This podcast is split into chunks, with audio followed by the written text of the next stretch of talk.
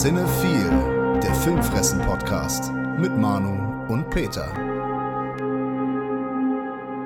Moin, wir sind's wieder, die Beavis und Butthead der deutschen Filmpodcast-Unterhaltung. Peter, lass mal über Filme sprechen, oder? Oh nee, nicht schon wieder. Haben wir keine anderen Themen? Äh, Peter, es ist gerade Corona. Wir haben wirklich nicht viel andere Themen. Ja, aber wir, wir hatten das hier äh, zu verantworten, dieses Corona. Das geht mir so langsam ein bisschen um Piss. Immer diese Schuldfrage. Ist es nicht egal, wer schuld ist? Wichtig, dass wir alle klarkommen irgendwie damit und das Beste draus machen und vor allem gesund bleiben. Also ich komme auf jeden Fall damit klar, dass ich dann ganz viele Filme schaue. Ja, so traurig sich das anhören mag. Ich beneide dich ein wenig. Mir fehlt ein bisschen die Zeit, weil bei uns ist auf der Arbeit richtig viel los. Im Gegensatz zu einigen Branchen boomt es bei uns ja, aber das soll ja hier heute nicht äh, Thema sein. Eure Branche könnte, oder unsere Branche könnte ja auch noch, unsere Kinobranche, du weißt, was ich meine. Ja. Warum ich immer Branche sage, ist übrigens, weil ich Leute komisch finde, die Branche sagen. Und wir hatten davon im Studium Leute, die haben Branche gesagt. also die Branche, die Kinobranche, der geht's ja nicht so gut. Deswegen hast du ja viel frei. Ja, leider. Ich hätte gerne eher Arbeit und von mir aus auch Stress. Also Stress kann ich machen. So ist das nicht. Ja, das weiß ich.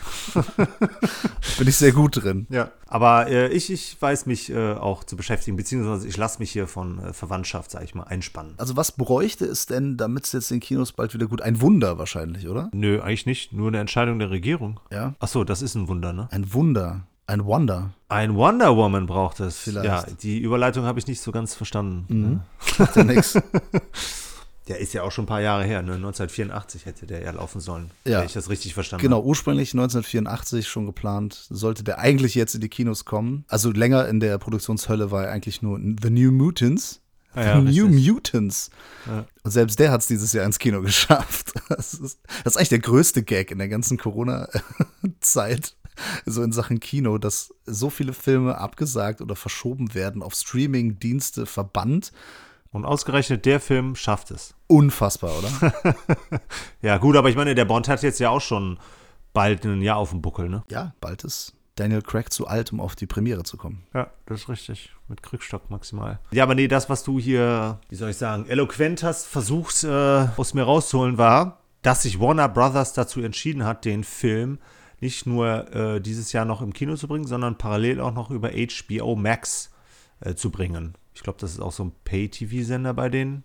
Richtig. Ja, Länder, die das nicht empfangen, weil ich glaube, soweit ich informiert bin, ist das bei uns das Sky. Genau, also Sky kauft viele HBO-Serien ein. Genau. Das ist so ein bisschen das Pendant. Also die meisten HBO-Serien, die laufen dann auch auf Sky. Gibt aber auch einige, die dann Amazon Prime einkauft. Es ist unterschiedlich. Ist dann halt die Frage, ob sich hier ein Pay-TV-Sender äh, finden wird, der das äh, halt zeigen kann, weil das bei uns wahrscheinlich nicht in den Kinos anlaufen wird. Also so schnell nicht. Ne? Vielleicht im Januar irgendwann, aber so im Dezember, frühestens äh, um Weihnachten herum, aber davon können wir jetzt mal erstmal nicht ausgehen. Ja, und das ist irgendwie ein bisschen ironisch, ne? So, weil das Kino kann sich kein Sky leisten und müsste Sky abonnieren und dann, um das den dann zu zeigen.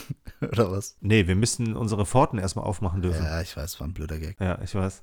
Das trifft mich ganz tief, weil das ist das erste Jahr, dass ich Weihnachten nicht arbeiten muss. Ja, das, das trifft mich sehr hart. Das Ja. finde ich echt schade für dich. Aber wir hatten ja letzte Woche mal kurz angedeutet, dass ihr versucht, im Dezember die Türen zumindest für den Verkauf von Gutscheinen zu öffnen. Jetzt stelle ich mir die Frage, wie realistisch schätzt du das ein, dass das viele Leute in Anspruch nehmen? Weil ich stelle mir jetzt die Frage, wenn es noch gar nicht sicher ist, wann die Kinos öffnen, wie realistisch oder wie gerne verschenkt man denn dann einen Kinogutschein? Also ich bin da optimistisch, weil der Pessimist würde jetzt sagen, so von wegen, ja, die, das kann irgendwie nicht alles sch schlechter werden und äh, ich denke mir nur, doch kann es. Ja, also der Optimist sagt ja in der Corona-Zeit, das Kino ist halb voll.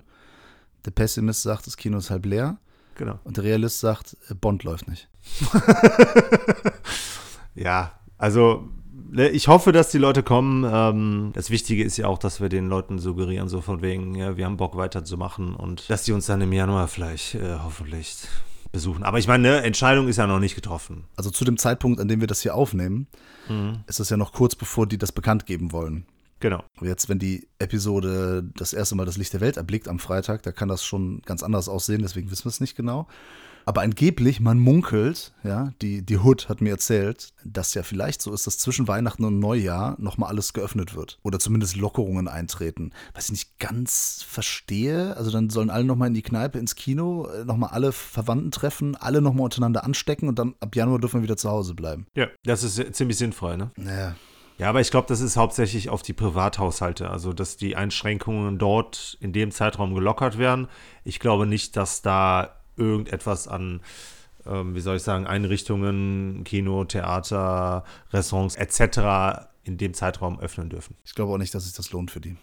Ja, davon abgesehen natürlich. Der Aufwand, der da betrieben werden muss, nur um, weiß nicht, ein, zwei Wochen zu öffnen, der steht häufig dann, glaube ich, auch nicht so ganz in Relation äh, zu den Einnahmen. Ja, ich kenne ja auch Kneipiers, die sagen, dass es jetzt in dem Monat November, in dem sie geschlossen haben mussten, es durch die Unterstützung, die finanzielle, dass es teilweise sogar besser läuft, als wenn sie geöffnet hätten. Ja, das kann ich leider bei uns nicht behaupten. Es ist im Kino anders, schade. Ja, aber dazu habe ich auch zu wenig Details, aber ich weiß auf jeden Fall, dass da, was Geld angeht, das sehr, sehr, sehr dürftig aussieht. Das ist sehr, sehr, sehr, sehr schade. Ja, aber zumindest ist ja durch den Sozialstaat, sag ich mal, äh, sind ja die meisten Gehälter gesichert. Genau, und Sozialstaat, Sozialismus, Kommunismus ist das Stichwort für den ersten Film, den wir jetzt besprechen. Genau. Und Hitze. Ja. Obwohl der Film gar nicht, ist gar nicht so warm. Nö, also ja, für den, für den Arnold Schwarzenegger schon. Und es gibt heiße Action. Hot Action. Ne? I play Russian in an Action Movie, ja? ja, ist so ein bisschen Dolph Lundgren-mäßig, oder? Ja, ist schon. Also auf jeden Fall sprechen wir über Red Heat natürlich, für diejenigen, die es noch nicht verstanden haben, aus dem Jahr 1988 von Regisseur und Drehbuchautor, sie war nur einer der Drehbuch, Drehbuchautoren, äh, Walter Hill. Ist das der Bruder von Benny Hill? Richtig, ist der Vater sogar, glaube ich. Ah, okay. Ja, und der Cousin von Terence Hill. Die wohnen alle im äh, Hill House. On Hill. On ja. Haunted Hill House, ne? Ja. Adoptiert haben die Grant Hill damals. Ah, ja. bei einer Hochzeit. Richtig. Und da haben die sich verheiratet mit der Familie von Jonah Hill. Ich glaube, das war's jetzt. Mehr, also mehr kriege ich jetzt nicht zusammen auf einmal. Also spontan. Ja, ich hätte nur noch einen Formel 1-Fahrer, aber der hat ja im Filmgeschäft nichts zu tun. Ach ja, Stimmt. Ja, also äh, Walter Hill. Also, und, und für Arnold Schwarzenegger war es halt die Chance, weil wir erinnern uns ja 1985 hat ja äh, Rocky den Kalten Krieg beendet. Ja. Rocky Balboa in Rocky 4 gegen Ivan Drago, mhm. gespielt von äh, Dolph Lundgren oder wie Christoph sagt, Dolph Lundgren. Der hat auch immer die Kinderbücher von Astrid Lindgren gelesen. Und der mag auch Mads Michelson. Genau, der Michelson, ist, ist, ein Bruder von denen. Ja, auf jeden Fall hat jetzt Arnold Schwarzenegger auch mal die Chance bekommen, irgendwie so ein bisschen Frieden in die ganze Geschichte reinzubekommen. Denn 1988, wir erinnern uns, ähm, da gab es noch die OdSSR. Und äh, ja, da war zwischen der Sowjetunion und den USA, war jetzt nicht die beste Stimmung. Ne, das waren jetzt nicht die äh, besten Kumpels. Und da gab es diesen Film. Peter, du hast mir das Steelbook geschenkt vor kurzem, weil du das äh, geklaut hast, glaube ich. Ne? Ja, ja, korrekt. Also mehr oder, also ich habe mich fast gefühlt, als würde ich den klauen zu dem Preis, den ich den gekriegt habe. Ach, und ich dachte, du hast mir ein Riesengeschenk gemacht. Naja, gut. Ich habe schon ein paar Euro investiert, aber das Ding hat keine 40 Euro wie von einem Elektronikhändler eigentlich zu erwarten gekostet. Ja, ich habe mich sehr gefreut, weil ich hatte den Film bisher nur auf DVD mhm. und jetzt habe ich abgegradet auf äh, schicke Blu-ray in wirklich einem schicken Steelbook. Und in 4K sogar. Das stimmt sogar 4K, also bringt mir jetzt nichts, aber noch äh, nichts, noch nichts. Richtig, aber alleine schon die Bildqualität hier war schon richtig, richtig gut. Also das sah schon tippitoppi aus. Ja, jetzt hast du ja auch nochmal angeguckt. Es ist ein Film, den habe ich früher sehr häufig gesehen. Okay. Das war so, so ein Film, den man mal aufgenommen hatte aus dem Fernsehen und ähm, den kannte ich ganz gut, weil ich auch immer so diese Chemie zwischen den beiden, ich wäre ein Belushi-Fan. Ich mag gerne John Belushi, der ja. 82 gestorben ist, der den Jake äh, Blues gespielt hat bei den Blues Brothers und äh, auch hier Saturday Night Live und so weiter. Aber sein Bruder James, der war auch immer so für meistens für kindgerechte Komödien angesagt und hier hat er schon in einem Film für Erwachsene gespielt, ist aber nicht ungleich lustiger. Sag doch mal was zu Red Heat. Ja, also, wir haben hier zwei ja, zu dem Zeitpunkt auf jeden Fall auch schon, also mit Arnold Schwarzenegger auf jeden Fall schon einen großen Actionstar. Ah, absolut. Ja. So der Fremde, der in den USA einen abtrünnigen kommunistischen Verbrecher, der seinen Partner sogar in der in Russland umgebracht hat, äh, den er im Prinzip zurückholen möchte, um sich quasi für seinen Partner zu rächen. Ja, und dann kommt er nach Chicago. Also ich meine, ne, das Ganze hat natürlich dann auch eine äh, Vorgeschichte. Äh, alleine schon die erste Szene, wo er quasi auf der Jagd nach dem Victor Rostavilli, der hier von Ed Ross gespielt wird, mhm. in einer, ja, so quasi Fitness-Sauna Ne, wo die Leute mit Hanteln hantieren, hübsche Frauen baden, die anderen gehen in die Sauna ähm, und er da ein ja fast schon Aufnahmeritual mit sich machen lassen muss und dann das Ganze dafür sorgt, dass sich äh, muskulöse Männer, sag ich mal, im kalten Schnee wälzen und sich dabei äh, prügeln. Ist doch genau dein Ding. Zum Gucken oder zum selber machen? Ja, beides. Nee, selber machen nicht unbedingt, abgesehen davon, dass ich nicht gestellt bin und solche Mutproben auch nicht brauche. Es ist keine Mutprobe in dem Sinne. Die wollen eigentlich nur testen, ob er äh, einer von denen ist. Weil, Ja. die, weil die sehen ihn und sagen so, ey, deine Hände, ne, das sind nicht die Hände von Stahlarbeitern.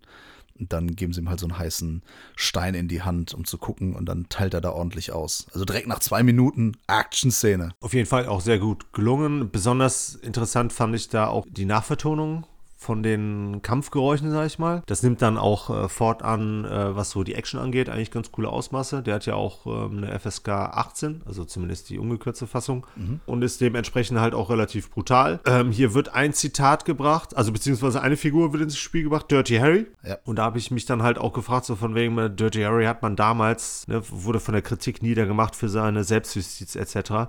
Und hier ist das im Jahre 88 ist das anscheinend völlig äh, legitim ähm, und stört kaum einen, außer die Zensur, wahllos ähm, Menschen, sag ich mal, abzuknallen, also von der Polizistenseite aus. Ja, da war das ja schon eher in der Popkultur angekommen und auch der Film Red Heat ist ja wirklich so die Transgression von Arnold Schwarzenegger, so, so vom Action-Genre-Star. Ne, Er hat ja vor Terminator gemacht, also mal abgesehen von Hercules in New York und Conan, dann hat Terminator und vor dem Film hat er ja noch Predator gedreht und jetzt ist er wirklich so in diesen Hollywood-Olymp aufgestiegen, ne? wirklich so die, die ganz großen äh, Filme. Das war so die Transgression auch so, ja, hier ist ja schon die Mischung aus Action und Comedy. Ja, auf jeden Fall, genau. Und das ist halt, ne, das geht ja dann auch so ein bisschen Richtung Lethal Weapon, ne, so ein cooles Buddy-Duo, sehr ungleiche Typen. Diese Unterschiede dann nicht nur überwinden, sondern halt auch Parallelen feststellen, was so, so Moralvorstellungen beispielsweise angeht, nur dass die halt unterschiedlich ähm, damit agieren. Ich finde es sehr interessant, dass du Lethal Weapon als Beispiel genommen hast und nicht nur 48 Stunden, der von Walter Hill ist. Ja, weil der danach kam. Nee, nur 48 Stunden ist von 1982. Ah, fuck, dann habe ich mich. Äh, Und wieder 48 Stunden, Vertan. der ist von 1990. Ah, der kam ja, okay. danach. Äh, ja, gut, aber ich meine, der hat ja einige Buddy-Duo-Filme gemacht, aber Lethal Weapon, finde ich, ist da schon so einer der vorzeigbarsten. Äh, findest du? Ich finde schon. Also für mich ist Lethal Weapon die Action-Cop-Buddy-Komödie schlechthin. Ja, aber es ist nicht von Walter Hill, ne? Ja, das ist korrekt. Okay, ich hatte gedacht, du meinst jetzt in Bezug auf Walter Hill. Nee, nee, nee, nee, nee, nee, nee, nee. Äh, ja, gut, nee, da natürlich nur 48 Stunden, wobei das jetzt auch schon ein paar Tage her ist, aber Ich würde Lethal Weapon im, in einem Atem- Atemzug mit nur 48 Stunden 48 Hours nennen. Oder, ach, vielleicht kann man auch da noch, weiß ich nicht, Beverly Hills Cop noch ein bisschen dazu nehmen. Ja, auf jeden Es Fall. sind halt drei Buddies, ne? Nicht zwei. Ja, ja. Es sind auf jeden Fall alles äh, sehr, sehr unterhaltsame Filme. Aber auf jeden Fall ist halt das Interessante hier, ne, dass die halt, wie gesagt, Parallelen äh, feststellen und am Schluss dann quasi auch irgendwo, sag ich mal, zu, ja, zu Partnern oder quasi sogar schon zu äh, Freunden werden, obwohl sie sich eigentlich den ganzen Film über ziemlich uneinig sind. Was ich dann auch noch interessant finde, ist, dass eigentlich hier der James Belushi als so der Comic Relief gedacht ist. Also so der mit seinen Sprüchen halt so für die humoristischen Akzente sorgen soll. Dabei ist es eigentlich für mich schon fast eher Schwarzeneggers Coolness, die hier für die humoristischen Glanzleistungen sorgt. Es sind beide, nur auf unterschiedliche Arten und Weisen. Ja. Bei James Belushi ist es halt sehr im Vordergrund. Er ist so der, der Extrovertierte, der auch lustig sein möchte, aber Arnis Rolle ist halt sehr ernst angelegt. Genau. Und er reagiert einfach nur so ein bisschen fast schon autistisch auf äh, Situationen, nimmt alles wörtlich und so und antwortet sehr trocken, weil er, das, er ist das komplette Gegenteil von ihm einfach. Er befolgt den Dienst, also auch nicht immer, aber halt so, er hat andere Methoden. Sagen wir, die unterscheiden sich in den Methoden. Und äh, der James Belushi ist eher so ein Slacker, eher so einer, er lebt den Tag hinein und ähm, Hauptsache irgendwie auch äh, ne, die Zeit bis zur Rente rumkriegen. Und äh, Arnie ist halt eher so strebsamer, sag ich mal. Ja. Ne, das, also da prallen auch diese beiden Systeme aufeinander. Und es ist sehr interessant, dass die USA so ein bisschen als die laxeren dargestellt werden Ja. und die äh, Russen eher so als die ähm, korrekteren. Ja. ja, gut, die aber auch dann halt äh, starke Konsequenzen, glaube ich, so von der Obrigkeit, sage ich mal, erwarten dürften. Ja, ja, aber da geht es ja zum Beispiel auch, sie möchten ja nicht, sie möchten ja unbedingt verhindern, auch die Botschaft, dass äh, das Kokain und die Drogen, dass die nach Ja, Russland ja. kommen. Ja, ne, die möchten das, das Land sauber halten. Ne? Und, und die USA, also gerade Chicago, ist halt ein Moloch. so, Mhm. ist, das ist ja auch immer so, wenn du, wenn du Russland siehst, du hast dieses tolle Badehaus, dann hast du den Kreml und so weiter. Und es sieht alles schön aus, picobello, fein, sauber. Chicago ist halt ein Drecks, Drecksloch. Drecksloch. Ja, so. genau, ein Moloch. Ja. So, so wird es dargestellt. Finde ich sehr interessant, dass da man das als äh, aus amerikanischer Sicht so dargestellt hat und auch darstellen durfte, konnte. Was natürlich auch witzig ist, wo wir beim Thema Humor sind, ist natürlich, dass der Arnold Schwarzenegger mit seinem heftigen österreichischen Akzent einen Russen spielt und das kriegt er leider, äh, also vor allem im Vergleich zu Ed O'Ross, der auch, äh, der ist Amerikaner und äh, schafft den Ah. russischen äh, Akzent viel besser. Ja, bei Ani war das noch nicht so stimmig alles. Aber Suspension of Disbelief, ich nehme es mit. Ähm, der glänzt ja auch eher in Szenen, in denen er nicht sagt. Was mir gar nicht mehr bewusst war, ist, dass der Lawrence Fishburne hier noch eine Nebenrolle hatte. Ja, der, das ist die Zeit, da hieß er noch Larry Fishburne. Das war bei King of New York äh, von Abel Ferreira. Ähm, da hatte Ferrara, heißt er. ähm, da hat er auch mitgespielt und da war auch noch Larry Fishburne, bevor er dann zu Lawrence Fishburne wurde. Ja, ja, fand ich aber auch noch ganz cool. Ich, hier findet man ja eh so in ein paar Nebenrollen ein paar sehr nette Schauspieler, die man dann halt später auch noch äh, wieder entdecken konnte. Gina Gershon hast du gar nicht erwähnt. Genau, die habe ich dir überlassen wollen. Die war ja schon ein Augenschmaus. Auf jeden Fall. Ja. Hast du Bound gesehen? Ja, klar. Ja, super Film. Ist aber schon lang her. Ah, der, ist, Aber- der ist super. Ja, das glaube ich. Und äh, Brian James, der äh, Bösewicht aus jedem Film der 80er und 90er. Das war der Blonde? Mhm, genau. Blade Ja, ja. Runner äh, und wieder 48 Stunden. Ta Tango and Cash, 48 Ja, Stunden. ja. Er spielt in so unfassbar vielen Filmen mit. Ähm, so ein richtiges Urgestein der 80er und 90er. Ja, aber was den Film halt äh, wirklich ausmacht, ist, hat es glaube ich auch schon erwähnt, ist die Chemie zwischen den beiden. Das ist der, der Witz, der hier ganz cool rüberkommt. Es ist vor allem auch mal wieder handgemachte Action. Man, am Schluss hat man da so ein paar Szenen, in denen man schon erkennt, dass da mit Modellen gearbeitet wurde. Aber da ging es halt auch um einen Zug und einen äh, Riesenbus. Aber vieles davon ist halt auch real aufgenommen worden. Und da gab es halt schon ein paar sehr coole Action-Szenen mit coolen Stunts, quasi so ein Action-Feuerwerk. Und wir haben dann, wie ich finde, auch einen Film, der von seinen Dialogen ganz gut lebt. Ja, vor allen Dingen. Ja, es war auf jeden Fall auch nett, den nochmal äh, wiedergesehen zu haben. Ja, für mich nach wie vor ein toller Buddy-Cop-Film aus den 80ern. Erinnert mich halt wirklich auch an äh, gute frühere Zeiten. Geht immer wieder. Der funktioniert, macht Spaß, gutes Ding. Ja, auf jeden Fall. Äh, dann habe ich jetzt ein bisschen Kontrastprogramm hier für euch.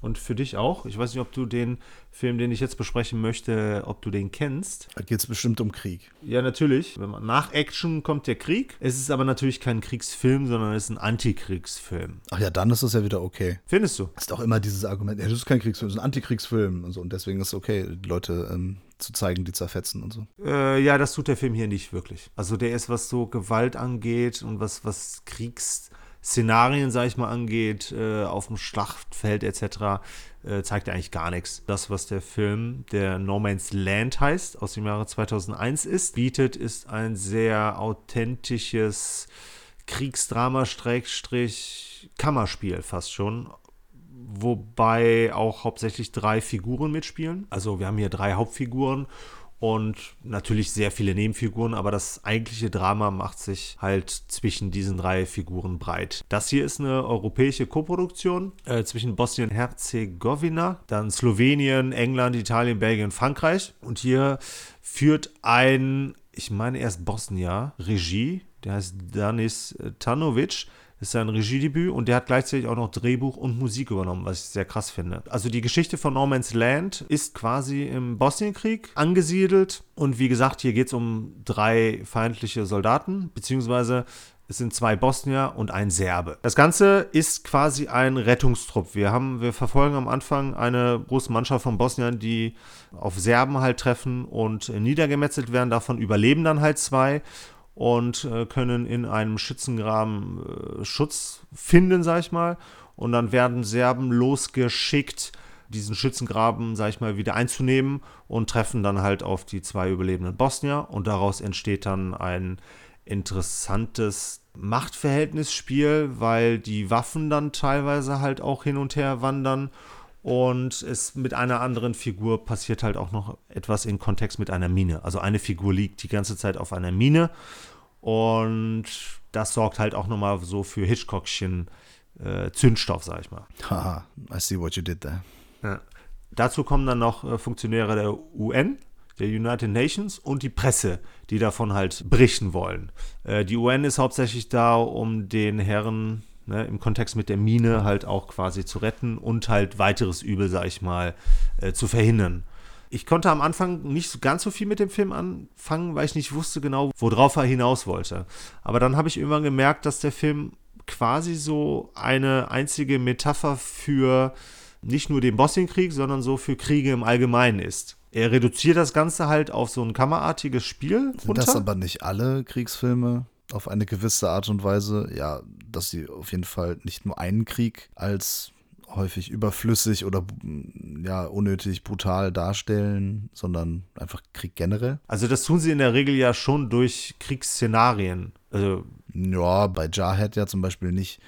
Da ist es ja eher dadurch, dass sie total gelangweilt sind die ganze Zeit, ähm, dass der Krieg halt furchtbar ist. Da, da geht es ja eher um Psychodruck. Äh, gibt solche und solche halt, ne?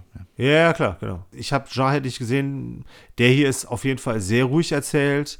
Der hat keine Anleihen beim Pathos. Der setzt auch sehr spärlich Musik ein. Es geht hier vielmehr so um die Beziehungen unter den Figuren und äh, die Dramaturgie liegt halt schon so in dem Geschehen von diesen drei äh, Personen im Schützengraben. Die zieht halt quasi die komplette äh, Spannung auch daraus, dass halt eine Person auf so einer Mine liegt.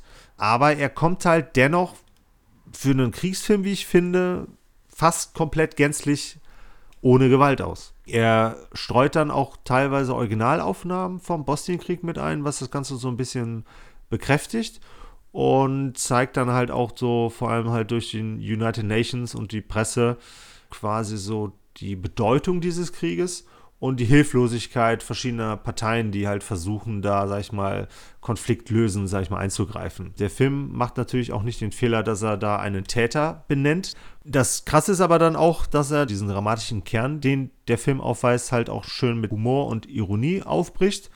Der Eingangsspruch hier mit Pessimismus und Optimismus, der stammt auch aus diesem Film und wird halt auch so eingeleitet und gibt damit halt auch schnell, sag ich mal, eine etwas lustige Tonalität hier vor, weil die Figuren hier natürlich auch die ganze Zeit darüber philosophieren, wer im Endeffekt hier dran Schuld hat, ne? also an dem Krieg. Zeigt dann aber auch so ein bisschen, wie soll ich sagen, Hoffnung, weil die Figuren dann sich dann halt auch äh, irgendwo nähern, weil sie dann irgendwann merken, dass sie eigentlich irgendwo im gleichen Boot sitzen und dass sie eigentlich auch, auch nur Befehlen, sag ich mal, folgen und werden dann auch fast zu Freunden, aber das Ganze bricht dann natürlich auch schnell wieder auseinander, weil die Machtverhältnisse sich halt ständig äh, hier vornehmlich durch den Besitz von Waffen halt auch ändert. Also ich möchte das Endbild jetzt nicht vorgreifen, aber es ist ein sehr, sehr starkes, wenn auch fieses äh, Bild, was wir hier als letztes sehen. Und das sehen wir auch, glaube ich, über mehrere Minuten. Ich glaube, der Abspann läuft dann auch drüber. Es ist eine sehr schöne Allegorie auf ne, Absurdität und Sinnlosigkeit von Kriegen und fasst das halt wunderschön in einem Bild äh, wieder, weil es im Prinzip sagt so von wegen, ne, die Welt, jetzt grob gesagt, äh, ist quasi äh, ein Minenfeld und äh, kann sich jederzeit halt auch wieder irgendwo ein Krisenherd sehr schnell, unerklärlicherweise äh, eröffnen. Ja, und das ist ja auch so. Ja, genau, genau, genau. Der Film hatte damals auch das Oscar-Rennen gegenüber der fabelhaften Welt der Amelie gewonnen war halt auch noch so ein Argument, äh, den mal endlich geschaut zu haben. Ja, vielleicht war die Welt der Amelie gar nicht so fabelhaft. Wer weiß das schon? Who knows, who knows? Doch, war sie. Ich habe den Film gesehen. War schon sehr cool. Äh, da kann ich gar nicht mehr so viel zu sagen. Weiß ich nicht. War, glaube ich, ganz süß. Ich weiß es nicht mehr. Das ist wirklich okay. äh, leider fast gänzlich aus meinem Gedächtnis gelöscht. Ich habe einen Film von Luca Guadagnino gesehen. Ach, den kenne ich. Das ist der Regisseur von Call Me By Your Name unter anderem und auch von Suspiria. Ja. Das ist ja schon mal erstmal gut. Ja. A Bigger Splash. Es ist so ein Sommersonne-Drama-Film. Natürlich äh, stammt der aus dem Fundus meiner Freundin. Und dann ähm, hat die mal so gesagt, ja, wir können auch mal hier solche Filme gucken, was ich hier so habe. Und dann gucke ich, äh, Luca Guadagnino, auf jeden Fall. Schaue ich mir an. Und er hat hier auch Tilda Swinton mit der Hauptrolle besetzt. Also die sind ja gute Freundinnen oder Freunde. Ich wollte gerade auch sagen, wen auch sonst, ne? Ja, das hat er ja mal im Interview gesagt hier anlässlich der Premiere von Suspiria in Deutschland. Du erinnerst dich, wir waren ja da. Ja, ich erinnere mich. Und sie spielt hier so einen Rockstar. Äh, Sie ist die Marianne und die macht gerade Urlaub. Ist da schön hier auf so, auf so einer italienischen Insel. Und da ist sie mit ihrem Freund. Der Freund ist der Paul. Der wird gespielt von Matthias Schönherz. Ja. Den kennst du auch. Der hat bei äh, Der Geschmack von Rost und Knochen unter anderem mitgespielt. Und den hast du dieses Jahr schon in einem Film gesehen namens The Old Guard. Ah, okay, einer der Guards. Bestimmt, ja. Habe ich schon wieder vergessen. Der Film war so kacke und belanglos, dass ich, Ja. äh, ich weiß, dass der mitgespielt hat, aber mh, naja. Und das ist alles erstmal, ne, ist alles ganz schön, alles ganz toll. Und also wirklich auch fantastisch eingefangen, ne? So dieses Mediterrane und die laufen dann da rum und, und sie möchte ihre Stimme schonen, ne? Ist ja ja Urlaub für die Sängerin und spricht dann dementsprechend auch wenig oder immer nur flüstert sie so ein bisschen. Und das ist eigentlich alles ganz toll, bis auf einmal der Ex-Freund von Marianne kommt Scheiße. mit dem sie auch lange verbandelt war und die sehr innig miteinander waren. Der wird gespielt von Ralph Fiennes. oh, ist stark. Ja, und das ist der Harry, der Harry. Und ja, der bringt dann auch noch seine Tochter mit, die Penelope, die Penelope, und die wird gespielt von Dakota Johnson. Schon wieder jemand, der bei einem anderen Film von ihm mitgespielt hat. Ja, da sieht man schon das erste Aufeinandertreffen der beiden fantastischen Schauspielerinnen, Tilda Swinton und Dakota Johnson. Und hier komplett anders. Ja, auf jeden Fall ist das so, dass äh, der Harry, gespielt von Ralph Fiennes, immer noch Gefühle hat für die Marianne und sich um sie bemüht. Das gefällt dem Paul natürlich gar nicht. Und in Rückblenden wird immer erzählt, woher die sich alle kennen. Und das war so, dass der Paul sie kennengelernt hat, da war sie noch mit dem Harry zusammen. Ja, und dann irgendwann, ja, hat sie sich dann halt von dem gelöst, hatte keinen Bock mehr auf den, ist dann halt zum Paul ins Bett gehuscht. Und seitdem sind die zusammen. Und jetzt sind die genauso lange zusammen, wie Harry und sie waren. Ja, auf jeden Fall bringt das Unruhe rein in dieses ganze Gespann. Und während nämlich der, der Harry sich an die Marianne ranmacht, macht sich die Penelope, die noch sehr, sehr jung ist, an den Paul ran. Und das sorgt für ganz viele unangenehme und schwierige Situationen. Und ja, das äh, Drama geht halt los.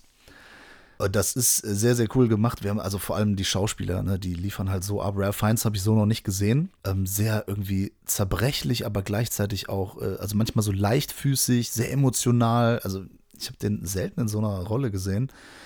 Tilda Swinton ruft hier so alle Facetten ab, ist einmal so die, die knallharte ähm, Rock-Legend und auf der anderen Seite so zerbrechliche Künstlerin und eben auch so, äh, wie soll man sagen, sehr emotional und manchmal so ein bisschen wie so eine Feder, die so im Wind hin und her, also spielt so ganz viele Facetten. Und das ist super inszeniert und das erzeugt halt so eine Spannung. Der Film ist schon so eine Art Thriller, wird auch später zum Krimi, weil eine Person aus dieser Gruppe die stirbt irgendwann durch jemand anderen. Und dann geht es halt darum, ob dieses Verbrechen aufgeklärt wird. Aber es ist halt insgesamt kein großer Kriminalfall. Das passiert schon so nach zwei Dritteln des Films und ist eigentlich eher so gegen Ende. Ich würde den Film beschreiben als eine Mischung zwischen Vicky Christina Barcelona, den hatte ich hier auch mal im Podcast besprochen, von Woody Allen. Passt auch so von der mediterranen Stimmung und allem. Und Swimming Pool, den ich auch mal hier im Podcast besprochen hatte. Den wir besprochen haben von Ozon. Ja, richtig. François Ozon. Ja, genau. Die beiden Filme, das also, das ist wirklich so genau der Nenner. Damit kann man den Film ganz gut beschreiben. Kann ich empfehlen. A Bigger Splash. Das ist echt gut. Ja, geil. Also, ich meine, Luca ist nicht erst als Suspiria schon so auf meiner Liste. Werde ich mir auf jeden Fall noch reinziehen. Ich habe auch gemerkt, der hat, der hat noch ein paar Filme, die, die wir nachholen müssen, oder? Also spätestens jetzt, also Call Me By Your Name wollte ich ja eh gucken. Ah, den hast du noch nicht geschaut? Nee, nee, ich habe den noch nicht gesehen. Den wollte ich immer mal schauen und ja, ich, bisher fand ich halt alles gut, was er gemacht hat. Ja. Der ist halt ein echter Künstler, der Ja. hat so eine ganz eigene Art, Sachen zu erzählen, weil das ist alles andere als so eine lineare Geschichte. Ja. Das lebt viel von, von den Gefühlen zwischen denen, von, von sozialen Spannungen. Die sind ja alle an einem Ort, an dem sie sonst nicht wären. Und eigentlich ist das ja so ein Urlaubsort und eigentlich alles ganz locker und easy. Und die haben ja alle nichts zu tun. Es ist ja, ne, es sind ja Ferien quasi. Und so unterschwellige Spannungen, zwischenmenschlich, ähm, geil, so zwischenmenschliches Drama eingefangen. Finde ich sehr gut. Äh, damit kann ich nicht konkurrieren. Muss ja auch nicht, ist kein Wettbewerb. Ja gut, dann bin ich ja beruhigt. Weil ich habe mir jetzt noch den zweiten Teil der Bloodthirsty Trilogy angeschaut. Ich bin schon ganz aufgeregt. Mal schauen. Du hattest ja auch vermutet oder gehofft, also dass der Lake of Dracula, wie er im internationalen Titel heißt, besser ist als der Vampire Doll. Schwierig, kann ich gar nicht richtig beantworten. Das erste ist, dass der beschissener übersetzt ist. Der heißt nämlich im Original eigentlich so viel wie Blood-Sucking Eye. Und Eye, also Auge, spielt hier auch eine ganz große Rolle und ist auch schon so eines der wichtigsten Motive. Ich weiß gar nicht mehr, ob das Wort Dracula vorkommt, aber mein Dracula ist jetzt auch quasi nur Name. Das Offensichtliche hier und das Wichtigere ist halt, dass es hier wirklich um Vampire geht. Na, endlich. Endlich, genau. Und dazu komme ich noch später, ne? Aber wir haben ja letzte Woche über Thomas Kretschmann als Dracula gesprochen. Mhm. Glaubst du, dass das unterbieten werden kann? Unterboten werden kann, meinst du? Genau das meine ich. Ich, äh, ja, ich fand Kretschmann als Dracula ja nicht so schlecht wie du. Ich weiß, ich fand ihn äh, bescheiden und aber die Performance von Shin Kishida hier als in Anführungsstrichen Dracula äh, ist dem schon ebenbürtig, sag ich mal. Ne? Also der überzeugt hauptsächlich in den Szenen, wo er, sag ich mal, nicht groß in Action tritt. Ne? Wenn er was Unheilvolles erzählt, er einfach nur steht und äh, Angst einjagen soll. Aber wenn er dann halt auch mal in Action tritt, dann wird das schon eher albern. Aber egal. Also wie gesagt, wir sind hier bei dem zweiten Teil, dem Lake of Dracula aus dem Jahre 71 von Michio Yamamoto aus der Bloodthirsty Trilogy. Wir haben hier, wie gesagt, eine etwas deutlichere Anlehnung an die Dracula-Geschichten. Unsere Hauptfigur, die Akiko, die hatte vor 18 Jahren ein traumatisches Erlebnis. Die hat, war am Strand, hat ihren, ihr Hund hat sich von der Leine losgelöst und ähm, ist an ein leerstehendes Haus gelaufen. Dort trifft sie auf eine leichenblasse Frau an einem Klavier und ja, trifft quasi auch auf Dracula und äh, sieht dann quasi seine Fangzähne und äh, goldene Augen. Und das sind Bilder quasi, die sie jetzt verfolgen. Also sie redet sich halt auch ein, dass das alles nur ein Traum war, um sich das halt zu erklären. Und das soll, sollte sie aber quasi einholen und äh, sie erlebt dann halt im Laufe der Geschichte halt quasi neues Grauen. Dann kommt halt äh, ihr Freund noch mit ins Spiel, ihre Schwester und daraus entsteht dann eine Geschichte, wie wir sie wahrscheinlich auch schon in dem einen oder anderen äh, Dracula-Fortsetzung halt schon äh, gesehen haben. Wie blutdurstig ist denn jetzt dieser zweite Teil der Trilogie? Äh, mäßig. Ähm, das Lustige ist, man sieht keinen einzigen Biss. Man sieht nur die Folgen des Bisses, also die zwei Bisswunden, sag ich mal. Mhm. Ähm, man sieht halt häufig seine Reißzähne. Das sieht okay aus, aber die Grimassen, die der Herr Dracula äh, hier zieht, sag ich mal, die habe ich dann doch schon das ein oder andere Mal ein wenig belächelt, sagen wir es mal so. Der Herr Yamamoto orientiert sich hier auch wieder sehr an dem westlichen Gothic Horror, bietet auch wieder wie der erste Vampire Doll sehr interessante Kontraste, ne? also diese westlich-asiatischen äh, äh, Kontraste, aber ist halt sehr viel mehr auch, was so die Geschichte angeht und was halt die Leitmotive angeht. Ne? Das heißt, besonders halt auch die Augen, die ja bei Dracula immer sehr wichtig waren, ne, wo früher mit Licht- und Schattenspiel viel gespielt wurde, die hier mit coolen goldenen Kontaktlinsen hervorgehoben werden, sag ich mal.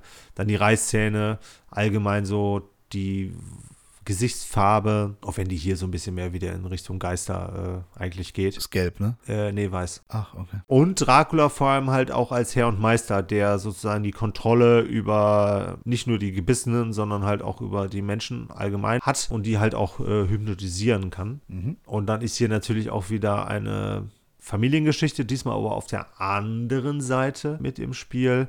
Die ist etwas komplizierter und etwas auch, ja, nicht ganz schlüssig. Aber ansonsten ist die Geschichte hier halt auch nicht so verwirrend, wie es die Geschichte aus Vampire Doll war.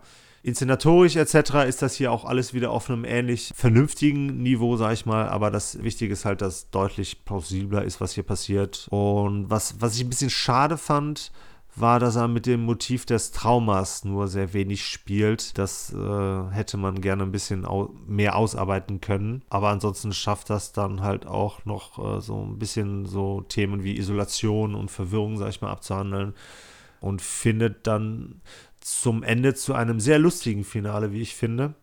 Da hat man dann leider auch schon sag ich mal, die Unerfahrenheit der Asiaten in dem Metier oder vielleicht auch einfach geringes Budget entdecken können, weil die Kampfszenen schon etwas grotesk wirken.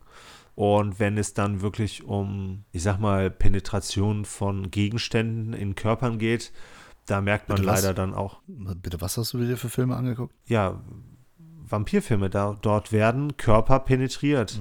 Ich kenne noch viele andere Filme, da werden auch Körper penetriert. Ja, da magst du auch Experte drin sein, aber hier geht es nicht um solche Filme. ja, aber da hat man halt hin und wieder schon leider erkennen müssen, dass da entweder die Erfahrung fehlt oder das Geld fehlt, weil man da halt schon deutlich äh, gesehen hat, wie da gearbeitet wurde, sag ich Also mal. ich sehe schon, der Kauf dieser Bloodthirsty Trilogy, das war für dich auf jeden Fall ein Griff ins Klo bisher. Also das, warum hast du das gemacht überhaupt? Weil es günstig war. Okay. Nee, es hat mich, nein, es hat mich schon interessiert, so ist es nicht. Ich finde die auch nicht scheiße, ne? Das darf jetzt auch nicht so krass rüberkommen.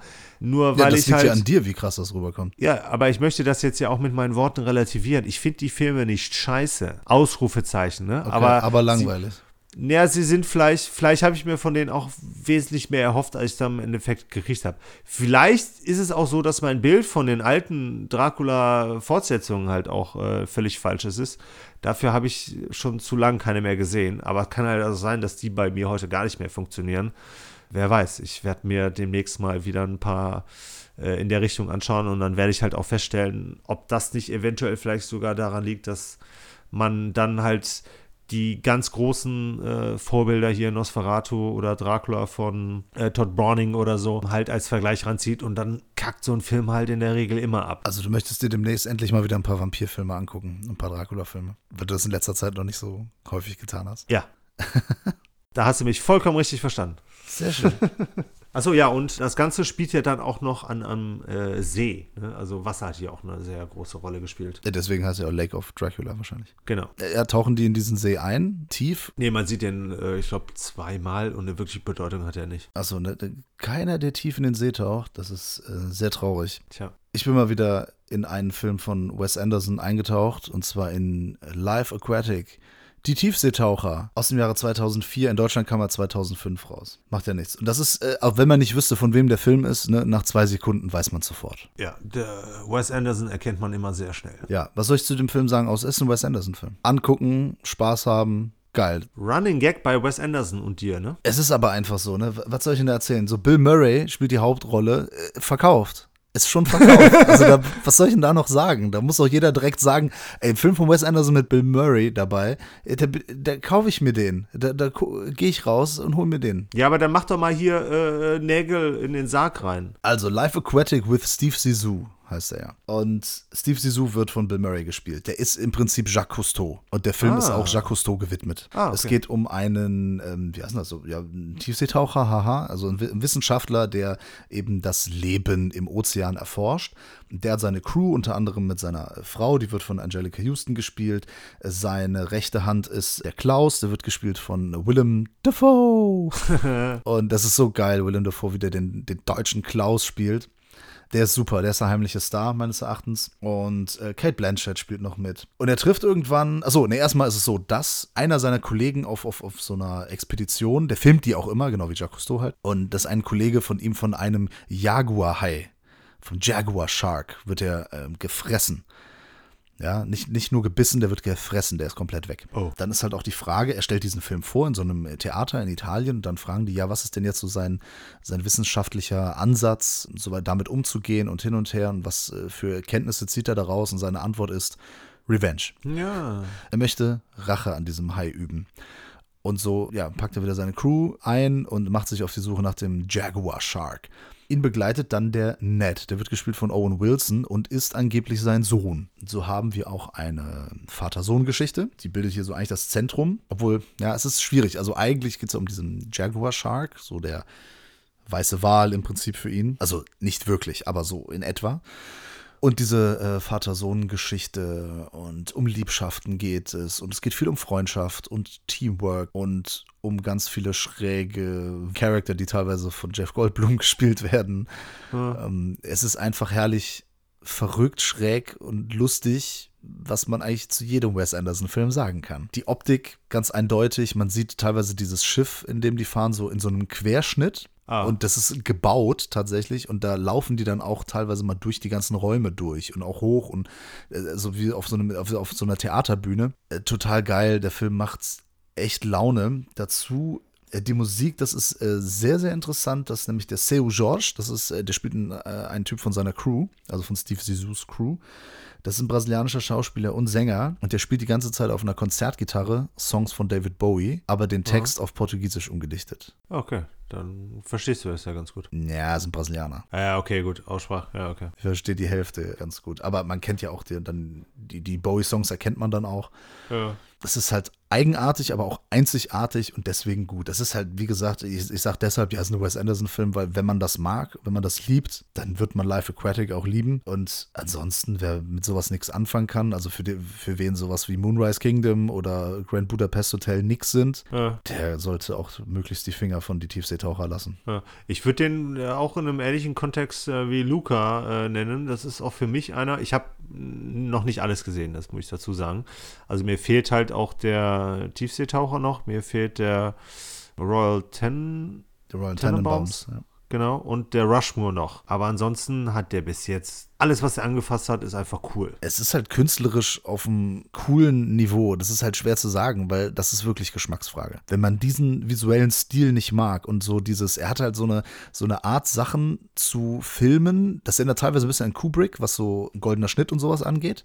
Ja. Aber dann hast du so diese, die Figuren, die sehr lethargisch teilweise sind und halt auch sehr selten sehr emotional reagieren Ja. und so etwas unterkühlt sind. Da passt natürlich in Bill Murray halt perfekt rein, weil, weil er so eine ähnliche, er hat ja auch diesen, diesen Humor, hat er ja schon bei Ghostbusters äh, gespielt, so diese, dieses Trockene. Das ist ein besonderer Stil, äh, ja, deswegen, den, den liebt man oder man kann nichts damit anfangen. Ja, ja, klar. Aber äh, also ich meine, ich war jetzt auch bezogen auf äh, mich oder auf uns. Da gefällt uns bis dato einfach alles von beiden Regisseuren. Und wenn man einen gesehen hat, dann weiß man, auf was man sich einlässt. Und dann weiß man in der Regel auch, ob man mit dem anderen was anfangen kann. Also mit dem anderen Film von ihm was anfangen kann. So sieht's aus. Sehr schön. Ich sag nur eins. Rebecca!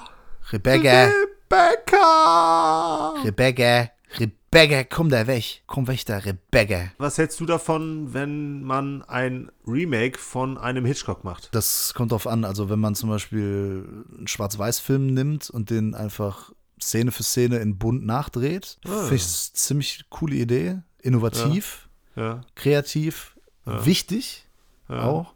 Ja. Sowas zum Beispiel. Und Du bist doch ein Psycho. Vielleicht, ja.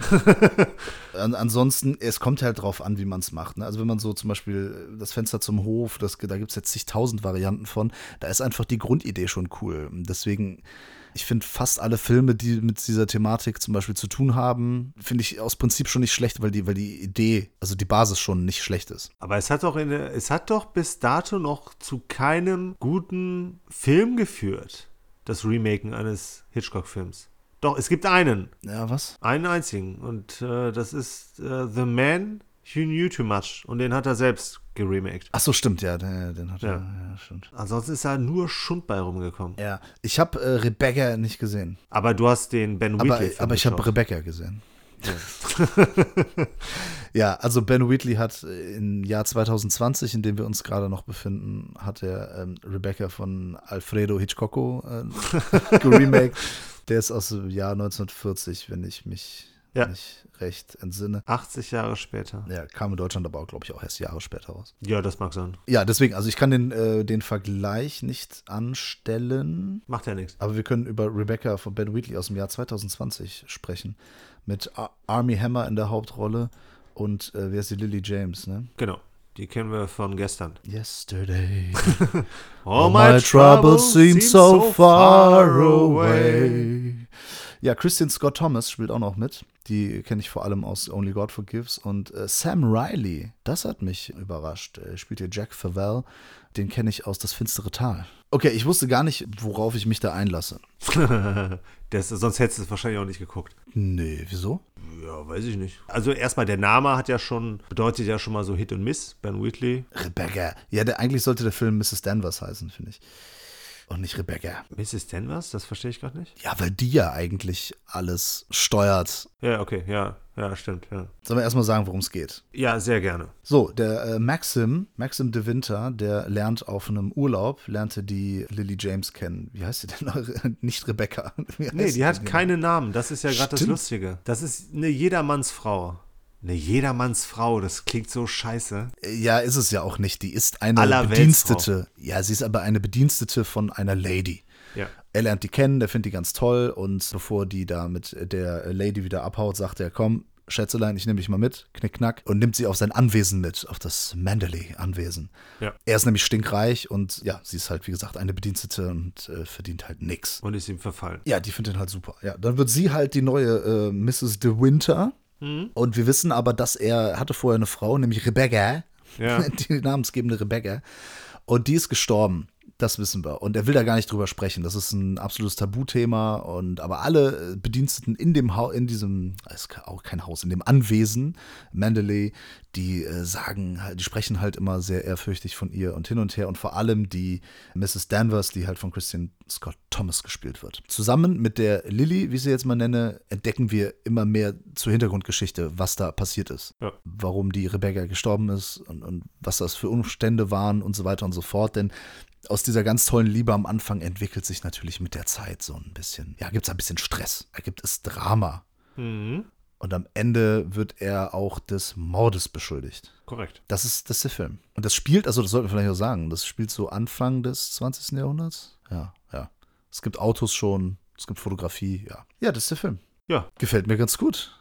Aber gefällt dir echt ganz gut? Er Gefällt mir ganz gut. Äh, komischerweise ist es so, dass äh, mich dieses Setting, das hätte mich früher total abgeturnt. Das ist das Schloss? Ja, so dieses Adlige und mit dem Anwesen und die Zeit generell. Ich weiß nicht, mittlerweile gucke ich mir das gerne an. Ich fand so diese, wenn die da durch dieses Anwesen latschen, das fand ich schon sehr beeindruckend. Ja. Das sieht alles echt toll aus. So die ganzen Locations, auch wo die dann da so am Strand rumlaufen. Das ist natürlich an so einer Klippe, an so einem Strand und ähm, das sieht alles äh, toll aus. Für die, die Schauspieler finde ich gut. Ich finde, Army Hammer spielt so diesen mh, eigentlich geleckten Adligen. Es ist nicht Adliger, er ist äh, eigentlich so, sie sind industriereich, ne? Sind gar nicht adlig, glaube ich. Nee, nee, genau. Also, der ist auf, ja, der ist gut betucht, fertig. Also, Ja, woher das Geld ja. kommt, ist ja jetzt auch erstmal egal. Ja, so diesen gelackten Affen, so das spielt er eigentlich ganz gut. Und ähm, sie auch, sie, sie geht ja, sie macht ja wirklich eine Entwicklung durch. Von der kleinen grauen Maus bis dann ne, nach oben und, und sie wird auch immer selbstbewusster und Ja. tritt mehr in Aktion und übernimmt äh, Verantwortung, nicht nur Ja. für sich, sondern auch für andere.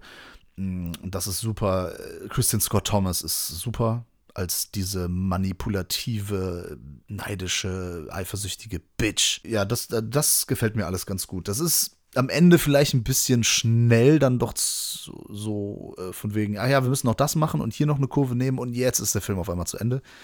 Er baut sehr lange auf. Ich weiß, das ist so mein Eindruck. Wie, wie siehst du das denn? Jetzt habe ich schon wieder so viel gelabert. Ich habe ja den Vergleich zum Original, weil ich natürlich vorher das äh, Hitchcock'sche Original mir angeschaut habe. Natürlich. Er hat im Vergleich hat er ein, zwei Sachen, die besser funktionieren, beziehungsweise die einen Mehrwert hier bilden. Das ist Christian Scott Thomas vor allem, Ja, super. äh, weil der Regisseur diese Figur etwas ernster nimmt und sie auch im äh, größeren Kontext etwas äh, von mehr Bedeutung ist. Bei Hitchcock ist sie mehr so quasi auch so Teil der Schatten der Vergangenheit, die ja Rebecca hier eigentlich den ganzen Film über ist.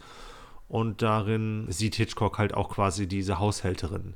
Die ist halt schon irgendwo eine latente Bedrohung, aber die ist halt nie wirklich, die ist halt nur so latent spürbar. Die nimmt man als Figur eher weniger wahr. Auch wenn die im Original schon relativ boshaft wirkt, ähm, ist sie hier schon fast diabolisch. Und das fand ich äh, echt geil. Was ich übertrieben fand, war das Ende. Das war im Original nicht so ausformuliert, besonders äh, was diese Figur der Haushälterin angeht. Was ich aber wirklich den größten Unterschied finde, ist die Chemie zwischen den beiden Hauptfiguren, also dem Mr. De Winter und der Mrs. De Winter.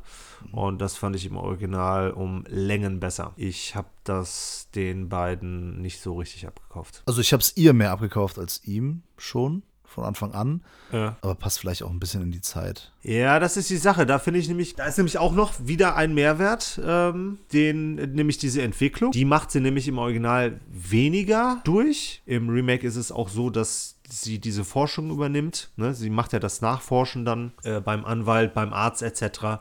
Mhm. Äh, das passiert im Original nicht. Dort bleibt sie fast bis zum Ende eine graue Maus. Aber das ist, glaube ich, für die Zeit auch authentischer. Ja, aber authentischer heißt ja auch nicht unbedingt besser. Ich finde, das steht im Film ganz gut, dass sie so einen Story-Arc hat und dass sie dann von der passiven zur aktiven Frau wird. Ich, ich habe das jetzt auch positiv hervorheben wollen. Also okay. Aber ich, im, rückblickend ist es dann halt für mich äh, aber weniger authentisch. Aber das war jetzt auch, ich wollte jetzt auch mehr in Richtung gehen, dass ich einfach die Chemie zwischen äh, Lily James und Army Hammer, den ich sehr steif hier finde, ähm, nicht wirklich spüren konnte, weil die Figur wird hier im Original von Lawrence Oliver gespielt und der ist, boah, den fand ich großartig sehr überzeugend. Auch die John Fontaine, die hier seine Frau spielt, die Mrs. Äh, De Winter spielt. Aber der Army Hammer, finde ich, passt genau deshalb da rein. Aber ich finde, der hat sich am Anfang überhaupt nicht interessant gemacht. Der Lawrence Oliver im Original. Er ist ja als, er ist ja als Person auch nicht interessant. Das, das ist total ja langweilig. Ja, genau, aber darum geht es ja auch gar nicht. Es ist, es ist interessant, seine Geschichte ist interessant. Es ist interessant, was mit ihm und der Frau passiert ist. Das ist interessant. Aber ja, natürlich, aber das nicht. ist. Ja, aber das ist doch nicht interessant für die Mrs. De Winter, dass sie sich in ihn verliebt, weil sie das ja überhaupt nicht weiß. Das ist mir doch egal. Also, okay. Ich fand das halt viel harmonischer im Original, wie die Figuren zueinander gefunden haben. Und ich finde, das ist ja auch schon ein wesentlicher Bestandteil. Ach, die haben hier schon ganz nett geflirtet und so. Ähm, ja. Wenn sie das toll findet, ja, was soll ich denn machen? Wie gesagt, ich hatte den Hitchcock-Film zuerst geschaut und äh, fand den schon sehr gut. Es war seine erste amerikanische Produktion, die aber noch sehr britisch gewirkt hat, ne? vor allem was so die Leute anging, die involviert wurden. Ähm, und hat dann halt zu einem sehr atmosphärischen, vor allem auch spannend erzählten Geschichte geführt, ne, wo halt ne, das vornehmliche Thema halt diese Schatten der Vergangenheit waren. Und das war halt auch so in den vielen Figuren halt auch wirklich sehr schön verankert und äh, konnte sehr cool äh, transportiert werden. Das Schloss war da auch so, auf der einen Seite war es ein Gefängnis für die äh, neue Mrs. De Winter, äh, aber es war halt auch ein Labyrinth, wo drin sie sich halt äh, auch verloren hat. Mhm. Und ja auch schon quasi nicht so ganz mit dem eigenen Ansporn, sag ich mal, rausfinden konnte, während das ja im Remake eher so ist, dass es für sie schon irgendwo auch ein Gefängnis ist, aber dann auch, wie soll ich sagen, also was, was das Optische angeht, das, das Visuelle, das wirkt so, als hätte sie bereits Geschichte in diesem Haus erlebt, weil sie dann halt auch so Träume, sage ich mal, hat, die auf Rebecca schließen lassen. Also beziehungsweise auf die Geschichte von ihr schließen lassen. Ach so, ja, das hat mich sowieso, wie gesagt, ich wusste gar nicht, warum, was das für eine Art Film ist. Ja. Ich habe wirklich gedacht, es geht dann um so eine Geistergeschichte später. Ah, okay. Und dass dann der Geist von, von Rebecca dann ja. kommt. Aber der Geist von Rebecca kam gar nicht. Also, ne, Spoiler. Egal, keine Ahnung. Ja. Ich habe gedacht, das wird dann so ein Gruselfilm, aber es ist gar kein Gruselfilm, das ist so, so ein Krimi. Ja, aber im Endeffekt wird er ja schon so erzählt, ne? Als sei es ein Gruselfilm. Ja, am Anfang, aber später nimmt er halt eine komplett andere Wendung. Also da wird es eigentlich erst richtig spannend wenn sie dann auf der Suche nach den Akten ist und so. Da, da weil da so der Zeitfaktor dann äh, eine Rolle spielt. Ich finde, da wird es ja. dann erst richtig äh, spannend. Wie gesagt, ich fand den nicht super knaller. Ne? Der, ja. Also ich fand es schön am Anfang, dass er sich Zeit genommen hat und, und am Ende, also zwischendrin tritt dann, dann doch ein bisschen auf der Stelle, nur um es am, am Ende schneller zu erzählen. Ja da finde ich, ist das Tempo nicht ausgewogen an den richtigen Stellen. Ansonsten finde ich das von der Ausstattung, Kostüme, Schauspieler, die Geschichte an sich, äh, finde ich cool. Fand ich gut, ja. Nicht ja. super kongenial, aber doch. Okay. Ja, also, ne, ich war auf jeden Fall auch sehr überrascht. Ich habe halt riesengroße Grütze erwartet. Und als ich dann den Namen Ben Whitley gelesen habe, war ich in einer zwiespältigen Haltung. Hätte halt komplett das Boot senken können. Aber ja, das verstehst jetzt gerade nur du oder jemand, der den Film gesehen hat. Ja. Also im Endeffekt war ich halt wirklich schon positiv überrascht. Aber Dennoch ist für mich das Original immer noch einen deutlichen Ticken besser. Die Musik, wie hat dir gefallen? Boah, ich habe mir keine Notizen dazu gemacht, deshalb ist sie mir wahrscheinlich auch nicht ganz so krass aufgefallen. Ja, ich sagte, der Komponist heißt Clint Mansell. Oh, das ist peinlich. Hatte ich gedacht, dass das dir auffallen würde, aber okay. Ich fand sie jetzt auch nicht so im Vordergrund. Aber dir ist das sofort aufgefallen? Bei der ersten Note. Okay, dann habe ich es wahrscheinlich einfach nur äh, verdrängt. Nein, ich habe es nachgelesen, keine Ahnung. Okay, ja, hätte ja sein können. im Abspann gesehen. Ja, hätte ja sein können. Nee, da habe ich Ich meine, Clint Mansell erkennt man schon gerne, aber ich habe Ja. jetzt auch Rebecca kein, kein Theme, kein, keine Melodie oder sonst was vor mir. Ja. Ben Wheatley, der Regisseur, das ist halt nämlich auch so eine Wundertüte für mich. Ich Ja. fand Kill List im Vergleich oder im Gegensatz zu vielen anderen nicht so großartig. Also es gibt ja Leute, die sagen, äh, sie sind so begeistert von diesem Film und finden das unglaublich, was dieser Mann da geschaffen hat. Und ich fand das Ende eigentlich ein bisschen albern Ja. und überhaupt nicht konsequent genug. Eher auch ein bisschen irritierend. Ja. Was ja nicht generell nichts Schlechtes ist, aber irgendwie hat mir das, was dieser ganze Film nicht wirklich gefallen. Sowas wie äh, Sightseers, genial. Sightseers finde ich zum Beispiel super. Den gucke ich mir, habe ich auch schon häufiger angeguckt. Und Ja. Geile Pointe. Alice Lowe auch. Ja, nicht nur die Pointe, allein der Weg auch dahin und so. sag ja und auch. Schauspieler und natürlich ist das am, am Ende äh, natürlich, also habe ich herzhaft gelacht. Selten so eine schwarze Komödie gesehen. Ja. Äh, Field in England habe ich mir gar nicht angeguckt. Free Fire fand ich auch nur okay. High Rise dagegen fand ich gut. Ja. Also er ist wirklich immer so zwischen genial und pff, ist da sehr viel bei ihm. Aber er hat auch so anscheinend so einen alternierenden Rhythmus. Ja. Also erst was Schlechtes, dann was Gutes und dann wiederholt sich das. Ja, auf jeden Fall, da ist, ist immer ein Blick wert, egal, egal in welche Richtung das ausschlägt. Ja, mit High Rise und Sightseers hat er auf jeden Fall zwei starke Filme gemacht. Und Rebecca war auf jeden Fall eines der besten Hitchcock-Remakes. Bis auf von Gus Van Sant, Psycho. Richtig, das ist natürlich unangefochten Numero uno. So sieht's aus. Ganz großes Herz. Okay, aber ich bin ja ein Niemand. Ist ein Nobody quasi. Ja, also ich wollte ja eine Antwort auf Ghostbusters finden. Also Antwort in der Hinsicht, als dass ich einen Film nennen wollte, der mich ähnlich, wie soll ich sagen, durch meine Jugend äh, gebracht hat, wie der Ghostbusters dich. Das ist Quatsch, aber so ein bisschen, ja, nicht geprägt hat, aber einfach ein geiler alter Schinken, äh, den man in der Jugend abgefeiert hat. Und da habe ich mir halt gedacht, so hier, mein Name ist Nobody, gucke ich mir nochmal an, aus dem Jahre 73, ein Italo-Western, Komödie von Tonino Valeri, aber eigentlich von Sergio Leone, weil der äh, quasi ne, in seiner Co-Regie dem Herrn äh, Valeri alles vorgegeben hat. Das erkennt man auch schon direkt an der Eingangssequenz, weil das quasi ein 1 zu 1 äh, Zitat zu Spiel mir das Lied vom Tod ist. Und ja, das ist ein fantastischer Film. Alles klar, dann sehen wir uns nächste Woche wieder, äh, hören wir uns nächste Woche wieder. Bis dann. Tschö. Okay, ein, zwei Sätze sage ich doch noch. Wir haben ein fantastisches Trio mit Sergio Leone, Henry Fonda und Terence Hill. Denn wir haben drei sehr wichtige Namen in dieser Industrie. Wir haben Sergio Leone, der größte Italo-Spaghetti-Western-Regisseur aller Zeiten. Wir haben Henry Fonda, einer der größten, einer der größten äh, amerikanischen Westernhelden. Und wir haben Terence Hill, der einer der neuen, also damals zumindest, um die 70er, 80er Jahre, einer der neuen, aufstrebenden, jungen, großen Western-Helden auf komödiantischer Seite. Ja, ich erzähle jetzt hier nicht viel zur Geschichte, weil es geht ja eigentlich hauptsächlich darum, dass ein Revolverheld den anderen ablösen möchte, beziehungsweise in dessen Fußstapfen treten möchte. Und das sind halt hier Henry Fonda, der halt von Terence Hill dann quasi ersetzt werden will. Und Terence Hill als großer Fanboy möchte, dass sein großer Revolverheld des Wilden Westens noch eine letzte große Schlacht kämpft und die gegen 150 Männer, die wilde Horde, die so, ja, wie soll ich sagen, schlagkräftig ist wie 1000 Männer, um ihm halt ein Denkmal zu setzen. Bei Terence Hill ist ganz klar, wir haben nonstop einfach geile, coole, lockere, lässige Sprüche. Bei Henry Fonda, wir haben Coolness.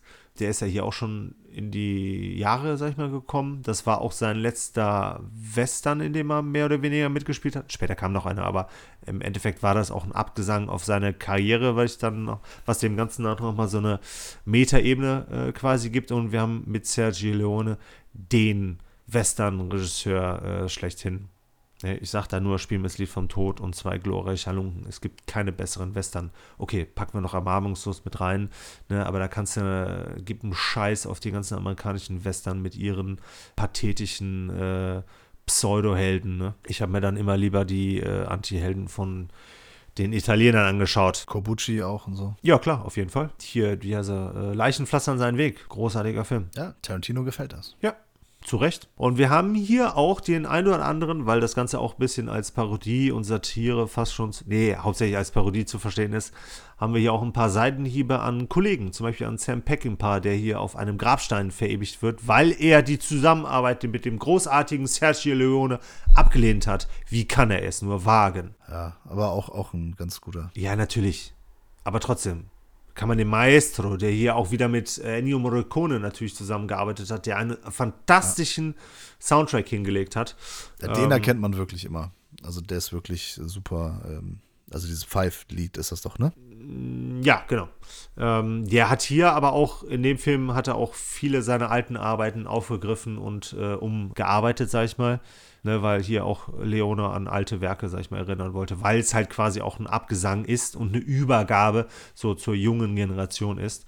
Und das ist so der zweite Film heute, den ich drin habe, der so ein perfektes Ende hat. Wobei das hier nicht das Ende ist, aber der alte Westernheld, der alte Revolverheld, der hier sozusagen ersetzt werden soll, ne, zur Legende gemacht wird, auf dessen Grabstein steht: Nobody shot faster than his name.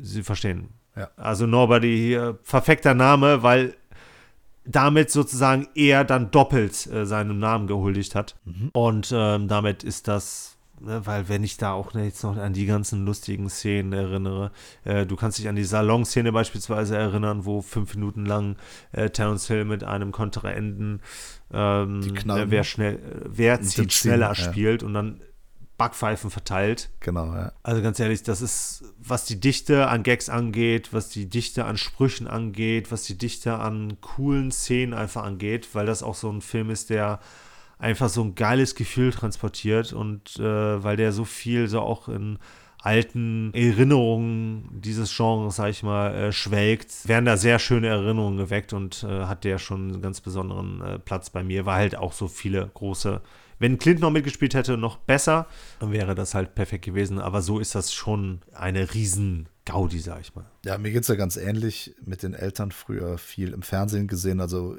immer wenn ein Film mit Bud Spencer und Terence Hill oder mit Terence Hill oder Bud Spencer, ne, also einzeln ja. oder zusammen lief, dann wurde das natürlich geschaut, zusammen mit der Familie und ähm, auch der Rest der Familie, so Cousins, Cousinen, Tanten, Onkel, alles Riesenfans.